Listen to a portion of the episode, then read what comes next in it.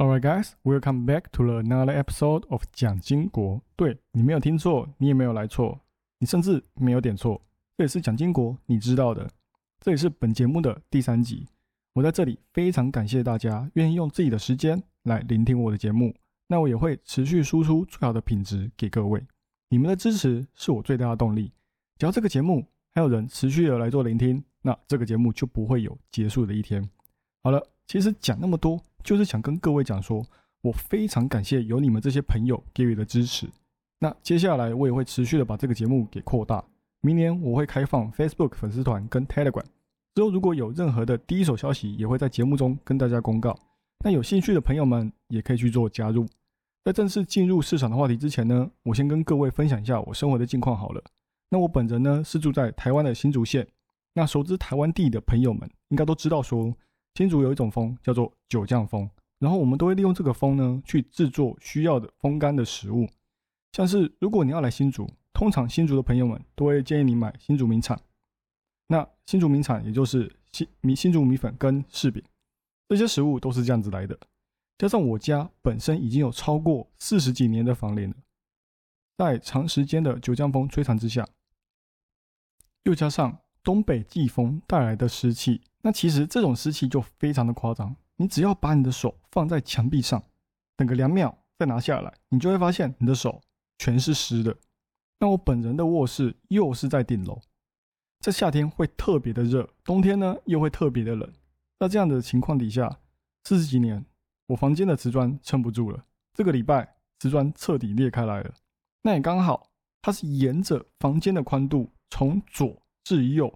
整整齐齐的在中间裂开来，刚好呢，裂开来的瓷砖也整齐的朝中间一并的往上翘，变成一个小山丘。我不知道大家有没有进去过颠倒屋，就是你从外面看，外观是没有什么差异的，但是你走进去之后，才会发现说，要从门口的那一端走到另外一端，是持续往上的，就像爬坡那样。那我现在的房间就是那样的感觉。我晚上要睡觉之前，感觉到好像要爬上一座小山，才可以到我的床上去做躺平。但其实这样子也不会造成我多大的困扰了，只是反而说会觉得蛮好玩的。但是地板不是平的，周期度来还真的有点奇怪，就是了。可能接下来就是等夏天的时候，看瓷砖能不能自己恢复原状了。没有了，我开玩笑。可能之后我就会找师傅帮我重新用过新的瓷砖之类的吧。那关于最近还有另外一个很。重大的话题嘛，新上市的电影《阿凡达二》，我不知道有没有人去看了，那也不知道你们的感觉如何。我是自己还没有去看了，只知道说它跟第一集一样，又用了特别多的钱去堆叠它的特效，而且听说它这次的特效技术哦，也是跟十三年前一样，都是用当今最强大的技术。真正的铁粉应该还是会去看。那我自己呢，虽然是还好，但是毕竟也是用了最新的技术嘛，还是想要去看看说现今的技术可以做到哪里。只是等了十三年，还是真的有点太久了。就像游戏《沙漠》系列一样，经过《沙漠》二代之后，过了十四年才出了三代，结果第三代一出，令人非常的失望。不但剧情没有结束，甚至连追了十四年的敌人又要又让他重新逃跑了，简直就跟库拉皮卡下不了船一样。可能等到老了都不会出。那接下来我们就废话不多说，直接进入市场的话题。我们来看看日本方面的情况。在上礼拜日就传出日本央行可能要转向了，这对日本来说其实是非常重大的事件。毕竟一直以来，日本的货币政策就跟其他发达国家一不一样。在这一轮世界各国都疯狂的加息当中，日本不仅不加息，还在继续的实施量化宽松，也就是我们所知道的 QE，来做刺激经济的动作，持续的去控制呃国债收益率。根据我们所知道的是现任。央日本的央行总裁黑田，他会在二零二三年的四月八号才会结束他的任期。那当然，随着这件事情逐渐到来之后，日本央行内部也产生了越来越多关于鹰派的态度，而主要和最近日本通胀有关。其实现在日本通胀已经远远超出央行的目标，货币贬值呢也持续的产生输入性的通胀。那当然，日本央行的想法就不一样了，他们想要的。是需求带动物价上涨，这个刚好也是全世界都想要看到的。毕竟这才是一个健康的供应链生态。然后这次呢，日本除了贬值的问题之外，也刚好遇到了供应链的问题，产生的输入性通胀，也让日本央行开始把怎样结束国债收益率的控制搬上台面来讨论。那对于国债收益率的控制，是黑田他在一六年的时候就已经推出来的。其实简单来说，就是印钱、印钱再印钱，然后买本国的国债。大家也都知道嘛，日本它是一个长期保持 QE 量化宽松的国家，所以他们之前实现控制国债收益率这项措施的时候，就是为了要把长期的利率压在零点五帕以下。然后仔细去深究一下国债的话，也都知道说，哎，收益率跟价格是成反比的。那也就是说，现在日本哦，他们的十年期国债价格都是被央行强行拉高的。你其实光是把结束对国债收益率的控制拿出来讨论，对市场来说就是一个鹰派的转向，因为你长期以来，你说你把你自家的利率都维持在负利率或者是零利率区间，突然就说你不要去控制，那是不是就会放任利率往上走？所以现在市场就开始担心了，如果接下来央行真的就这样做，市场上会不断的去做抛售国债的动作，甚至会造成不仅是日本。国内、全球都会造成金融市场的动荡，因为放松控制其实反而会增加央行的控制成本。就像你原本抓紧了绳子，你稍微放松之后，它往前两公分，那你就要需要花上更多的力气去抓住它，没错嘛？那随着日本的通膨逐渐走高，其实现在央行要想要保持现在一直维持的政策，就是疯狂 QE 这个政策，它的压力就会非常的大。那其实。日本国债今年有很多次，就像小孩子一样，喜欢往高处爬。他想要爬到零点二五趴，那你说为什么没有突破零点二五趴？现在知道都被这个日本央行这个做老爸的拉下来了嘛？然后结束控制的消息一放出来之后，日本央行显示的购债计划当然也逐渐的下滑。那其实之前也不是没有发生过这样的事情，在一六年要推出收益率控制的时候，也是一样，跟美国联准会。央行要有新动作之前，他们的内部官员都会先发出研究报告。像日本其实就是赌一个，明年全球经济一起往下走，大家一起跳海啊，能够帮助日本拉低它的输入性通胀的同时，又让日本重新把它的通胀拉回到两帕区间。那其实明年哦，要寻求一个衰退的趋势，是大概率可以看到的。这当然对于日本要解决输入性通胀呢，也是有帮助的。或许，或许只是或许，他们不需要那么激进的去做一个政策的转向，他们的通胀也就会自然而然的掉下来。只是我是不知道现在日本的情况是如何。有任何住在日本的观众哦，也可以分享一下你们那边的情况是如何。那接下来我们也可以看到，他们在礼拜二的时候就宣布要把自家的十年期国债收益率，也就是十年的利率上限，从零点二五趴上升到零点五趴。他一讲完这句话。哦，十年期国债利率就自我膨胀到零点四六帕，汇率市场好像也蛮乐见这个是情形发生的。日元在当下也就上涨了三趴之多。刚才我们有提到嘛，在之前全部人都在疯狂的加息当中，美国甚至还加了四次三码。日本呢，非常的狠，只不过它不是加息，而是疯狂的去做 QE 的动作。接下来后果是什么？这个就导致日本和其他欧美国家之间的利差。持续扩大，才造成了日元迅速贬值。日元贬值呢，对于日本这样子的呃旅游业特别发达的国家来说，其实好事。但是它 QE 成长性发展的太快了，它也进而导致他们国内要进口原物料的时候成本非常的高，进而导致了什么？出行通胀嘛。就算这次的消息发布之后，黑田日本央行总裁也说，他这次不是要做加息的动作，只是为了。要改善市场，但是说认真的啦，你叫任何人来看，像这个情况都是要改变财政措施的现象嘛？因为在这样子转变之下，第一个，日本在海外的净资产非常的大哦，有几万亿美元哦。如果日本放任接下来的利率浮动，其接下来会进而造成它在海外的资产都会回流到日本国内，那同样的也会加速全球资产的抛售，也就是另一波更大的熊市。往下 V 转的动力，那再来，同样也会影响到债券的价格。日本国内因为它自己的国债收益率很低，所以它不得不往海外靠拢，所以这时也同时也会造成他们对海外的资产依赖性极高嘛。那这样同时也会拉低其他国家的收国债收益率，也就是说他们会拖其他国家一起下水。那同样，嗯，各国的十年期国债收益率都会拿来当做所谓的模板，也就是像是美国就会拿十年期国债收益率来当做。股价，呃，股票估值的模型，折现折现率的上升也会让估值降低。再加上日本的债务问题，这个黑洞非常巨大，它每年的税收可以收到六十五万亿，但是每年都要拿出其中的近四成的税收来偿还债务。你知道，你听到六十五万亿，非常非常的多，只是他们还要拿四成的出来。那现在日本的国债收益率升高，就代表说他们需要更多的税收。也就是人民需要缴交更多的税，来帮助他们国家来还债。那税收从哪里来？第一个，我刚才讲到的人民手上，如果不够的话，当然还是要跟其他国家做借钱的动作了。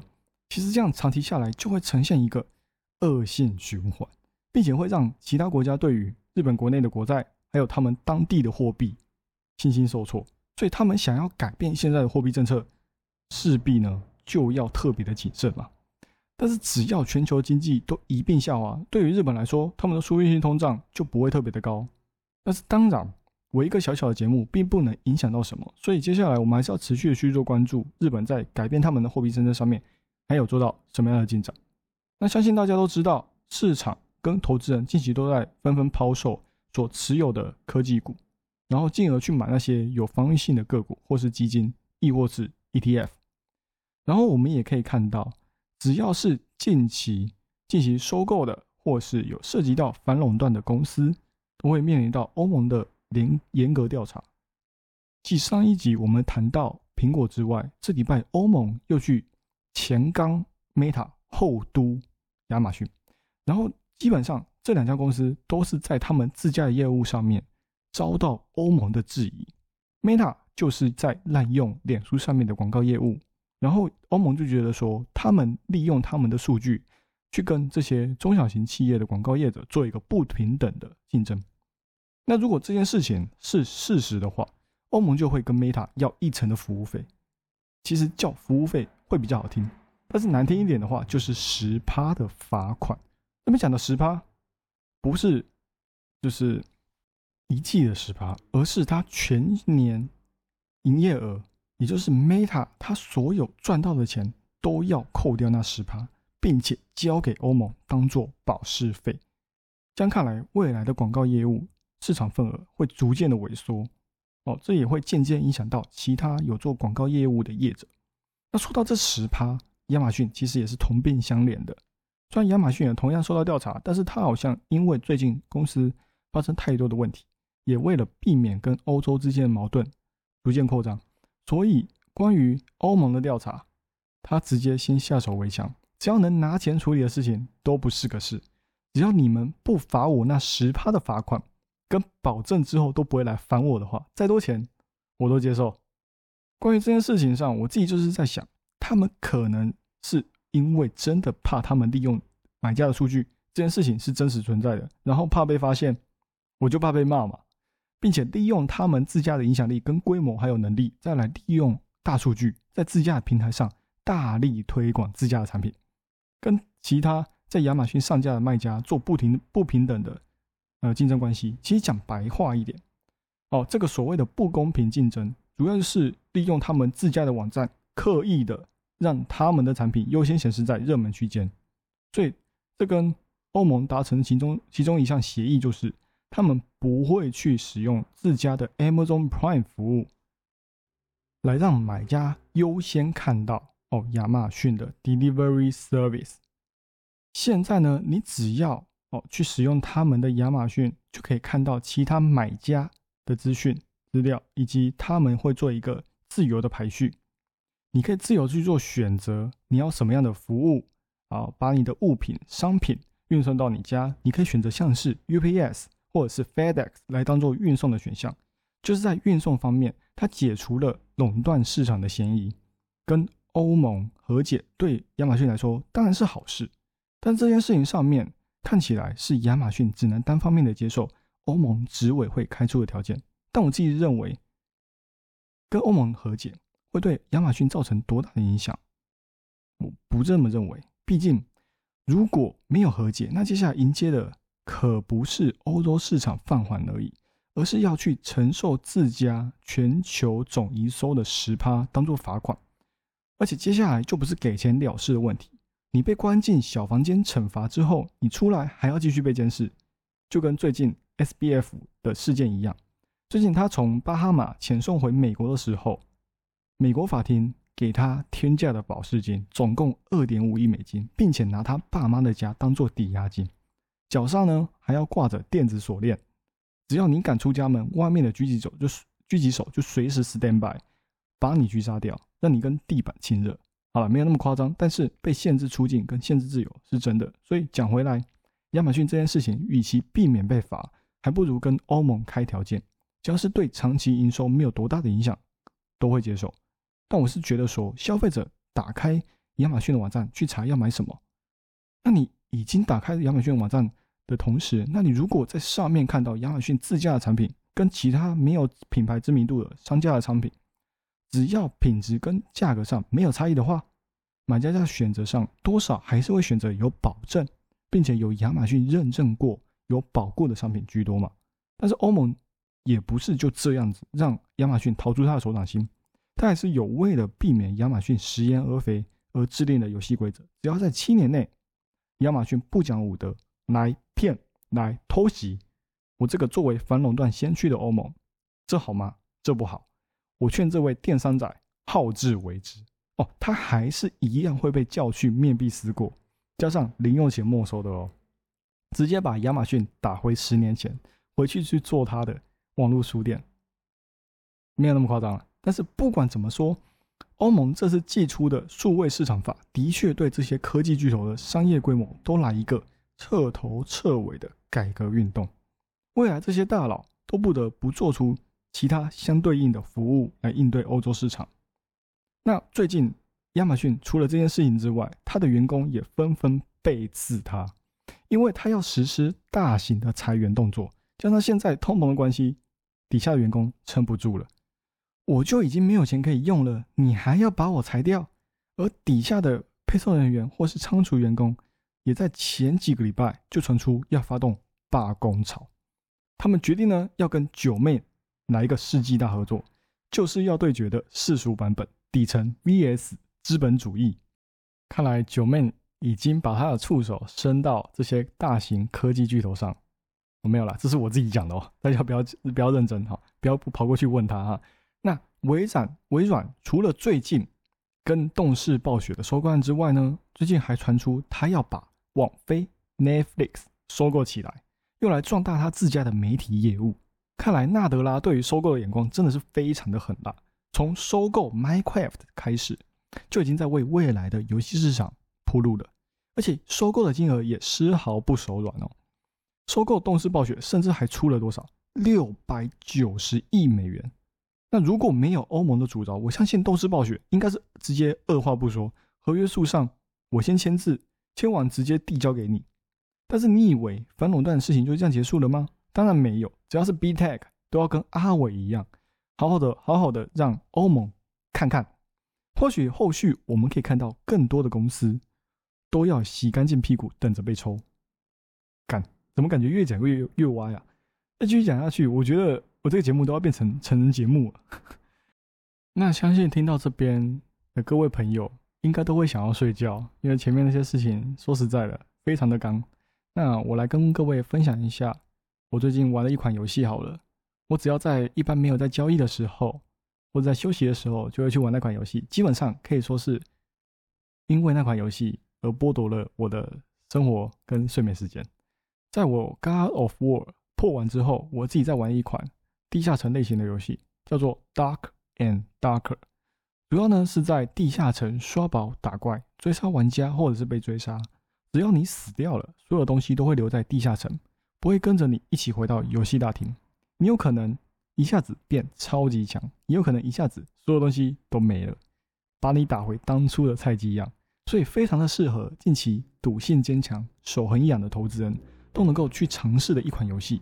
反正你只要花你的时间去弄那些装备，而且弄也不会很难，你还可以跟玩家之间做交易，也不用担心会有什么 VIP 机制或者是 Season Pass 这些游戏里面都不会出现。